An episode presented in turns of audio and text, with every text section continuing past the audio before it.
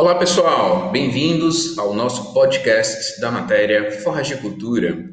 Né? Hoje iremos falar sobre alguns conceitos aplicados ao manejo intensivo de pastagens. Tá? A primeira dificuldade né, que encontramos está em determinar o que seria o MIP, né, o MIP, já que vários autores divergem em sua conceituação.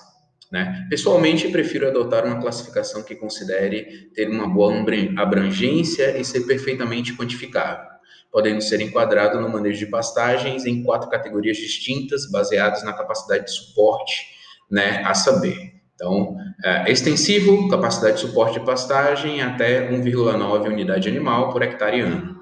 Né? Semi-intensivo, com capacidade de suporte entre 2 a 2 a 3,5 unidades animais por hectare ano intensivo com capacidade de suporte entre 3,6 e 7 unidades animais por hectare ano, e superintensivo com capacidade de suporte acima de 7 unidades animais por hectare ano, né, podendo chegar até 12 unidades animais, ok?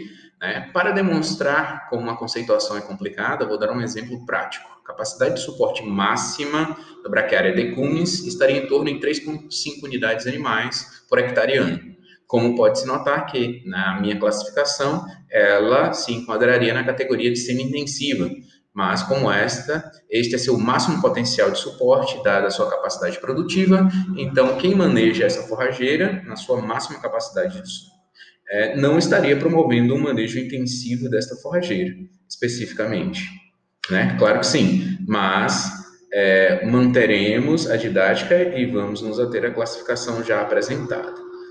O manejo intensivo mais comum é a capacidade de suporte ficar né, realisticamente na casa entre 1,5 unidades animais por hectare ano, com máximo, né, como máximo. Mas em algumas condições né, é possível atingir 1,9 unidade animal por hectare ano. Aqui normalmente não se trabalha com a adição de fertilizantes no solo, é, como muitas fazendas, né, uma pequena calagem e a implantação de pastagem, na maioria das vezes, nem isso. Tais índices né, de lotação são superiores à média nacional do Brasil. Para atingi-las né, de forma sustentável, é necessária a prática de consorciação né, gramínea-leguminosa. Apesar de parecer lógico né, para todas as gramíneas tropicais utilizadas comercialmente, possam ser utilizadas nesse sistema. Na prática, há uma restrição daquelas espécies que têm um grande potencial produtivo. É, e, por, e por que isso? Né? Porque essas espécies têm um grande potencial e altíssimas produções de matérias secas, são naturalmente mais agressivas no crescimento e mais exigentes na fertilidade do solo. Sistemas de consórcio gramínea leguminosa prevê que o manejo será feito de forma a ser mais favorável à leguminosa, que fisiologicamente, por ser uma C3, né, apresenta um crescimento mais lento do que gramíneas tropicais, que são C4. C3 e C4 são, resumidamente, ciclos fotossintéticos onde no primeiro é formado um carboidrato de três carbonos na cadeia e no segundo um de quatro, sendo este o último mais produtivo. Existem também marcantes diferenças quanto ao mecanismo fotossintéticos, enzimas envolvidas, saturação luminosa, compensação de CO2, temperatura ótima de fotossíntese, fatores, né, fotorrespiração, eficiência do uso da água, entre outros. Assim, a gramínea não deve ser muito agressiva em seu crescimento, pois sombreia a leguminosa e acabaria suplantando né, e erradicando a do sistema. Por outro lado, existe um máximo de nitrogênio que uma leguminosa pode aportar ao sistema, o que limitaria a produção total do mesmo, fazendo com que, desta forma, limite ao máximo de lotação sustentável, fique entre 1,5 unidade animal por hectare ano, né? podendo excepcionalmente chegar a 1,9. No sistema semi-intensivo, né, já há necessidade de se aportar nutrientes externos ao sistema, de forma de, de adubações, de correção, produção, ou né, ao menos do solo brasileiro, tal fertilidade natural dificilmente é encontrada e quando é, é mantidos esses níveis de produção em poucos anos ele decai, decaindo também a capacidade de suporte devido à extração de nutrientes do solo sem sua né, exportação do sistema solo-planta de forma carne, leite e pele. Quase todas as espécies forrageiras tropicais podem ser aqui utilizadas, entretanto, a preferência recai sobre aquelas que apresentam o seu máximo potencial produtivo ao redor da máxima capacidade de suporte dessa categoria, pois exige menos nutrientes ao solo e são mais eficientes no uso dos mesmos. Né? Até a, esta categoria pode-se escolher entre o manejo sobre a ocupação contínua dos piquetes ou, ou ocupação intermitente, rotacionada.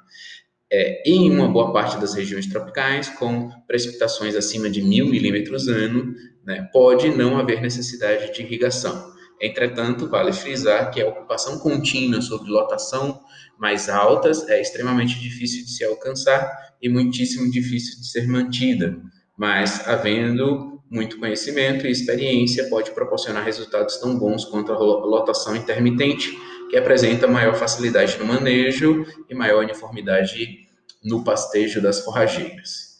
Nos sistemas intensivos, o leque de opção das gramíneas e forrageiras né, podem ser utilizados, já se reduz bastante, mas ainda assim as opções podem atender a todas as necessidades do pecuarista e dos sistemas implantados. Nessas categorias, é, deverá forçosamente ser feito o uso de adubações e correções, reposição e produção, irrigação e utilização de sistema de ocupação intermitente rotacionada, fatores como latitude, altitude, né, seja, ou seja, basicamente a temperatura, aqui já começam a interferir.